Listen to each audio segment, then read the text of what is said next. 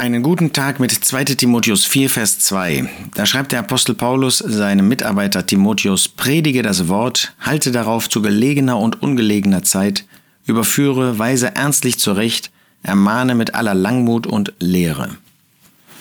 Der Apostel hatte Timotheus deutlich gemacht, dass es letzte Tage sein würden, dass es Tage sein würden, wo man die gesunde Lehre nicht ertragen möchte.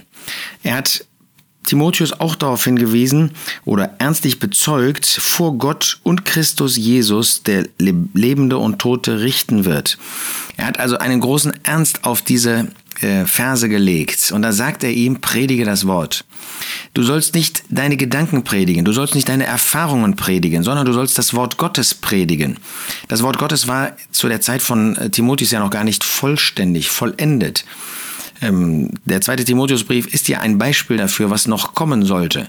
Aber Timotheus sollte bei allem, was er sagte, das Wort predigen und sollte auch wenn er in einer Zeit lebte, wo das Wort Gottes noch nicht vollständig war, sollte er nicht irgendwie seine eigenen Gedanken überlegen, sollte er nicht, wie gesagt, einfach nur über Erfahrungen sprechen. Natürlich, Gottes Wort spricht auch über Erfahrungen, aber das, was im Zentrum stehen soll, das ist das Wort, das Wort Gottes, das ist es, was belehrt. Nicht die Erfahrungen, auch mögen sie noch so beeindruckend sein, Biografien von Menschen, von Gläubigen, sondern das Wort, das ist das, was wir predigen. Predige das Wort.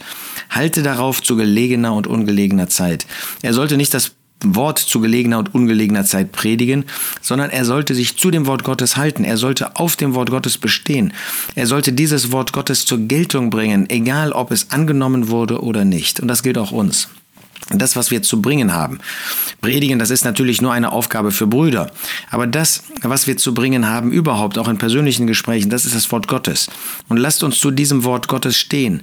Ob die Zeiten gut sind oder schlecht, ob man heute äh, mit Gender Mainstreaming äh, vorangeht oder nicht, ob man heute Dinge will, die böse sind oder nicht. Lasst uns zu dem Wort Gottes stehen.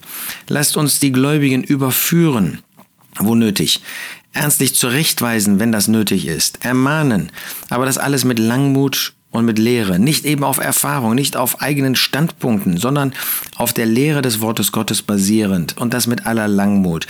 Mit dieser Langmut, die den Herrn Jesus kennzeichnete bei seinen Jüngern. Drei Jahre hat er sie ertragen in ihrem Unverständnis und so weiter, mit großer Langmut. Ja, das Wort Gottes, das soll im Herzen bei uns den zentralen Punkt haben, den zentralen Platz in Verbindung mit der Person des Herrn Jesus, unserem Retter.